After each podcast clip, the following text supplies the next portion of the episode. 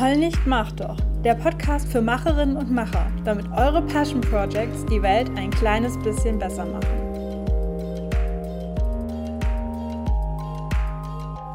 Ein Passion Project für deine Persönlichkeitsentwicklung. Begriffe wie Persönlichkeitsentwicklung, Potenzialentfaltung oder Selbstoptimierung geistern vor allem durch die Online-Welt.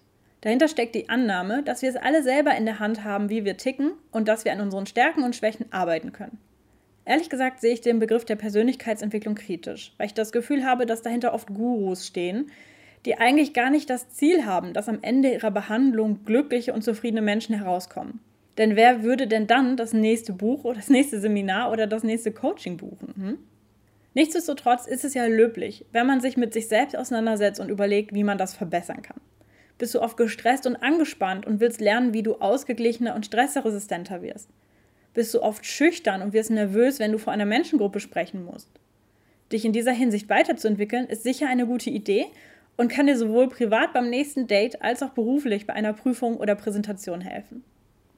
Es gibt viele Methoden für die Persönlichkeitsentwicklung. Neben den genannten Coachings und Seminaren siehe oben, passt auf, wem ihr da vertraut, gibt es natürlich auch die Möglichkeit, sich selbst einen Plan zu machen, wie man sich in dem einen oder anderen Bereich verbessert.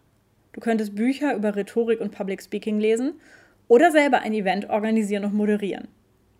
Sich Herausforderungen zu stellen und diese zu meistern, ist ja doch der schönste Weg zu wachsen, nicht wahr? Also überleg dir doch, wie du aus der Arbeit an deinen Schwächen ein Projekt machst, das dir auch noch Spaß bringt. Ach ja, und eins muss zu dem Thema noch gesagt werden. Persönlichkeitsentwicklung muss nicht in einer Selbstständigkeit münden. Wenn man mit Persönlichkeitsentwicklung und den besagten Gurus in Kontakt kommt, führt kein Weg an Erfolgsstories vorbei. Die lauten dann ungefähr so. Früher war ich ein unbeliebter, kranker Loser mit mangelndem Selbstbewusstsein. Jetzt bin ich erfolgreicher denn je und mir geht's in allen Lebensbereichen blendend. Ich verrate dir mein Erfolgsrezept.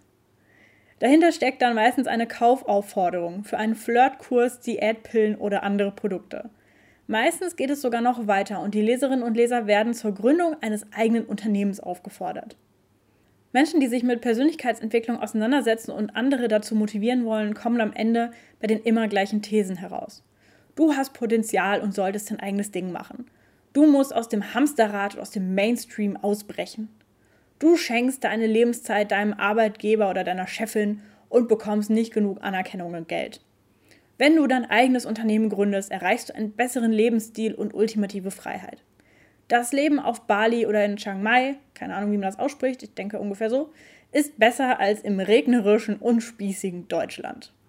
Im schlimmsten Fall wird dir sogar ein schlechtes Gewissen gemacht. Hast du schon mal Sprüche gehört wie, wenn du die Heilung für Krebs entdeckt hättest, würdest du sie ja auch der Welt zugänglich machen, oder? Wieso hältst du dein Potenzial und deine Talente versteckt?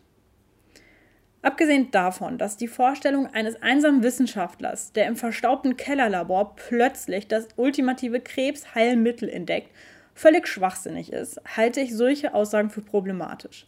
Sie grenzen für mich an emotionale Erpressung und ich halte es für unverantwortlich, jemandem einzureden, dass er sich unbedingt selbstständig machen muss, weil er der Menschheit sonst seine tollen Talente vorenthält. Vor allem, wenn man diese Genies in Spee gar nicht persönlich kennt, sondern ihnen diese Botschaften im Podcast ins Ohr flötet oder von der Facebook-Werbeanzeige entgegenlächelt.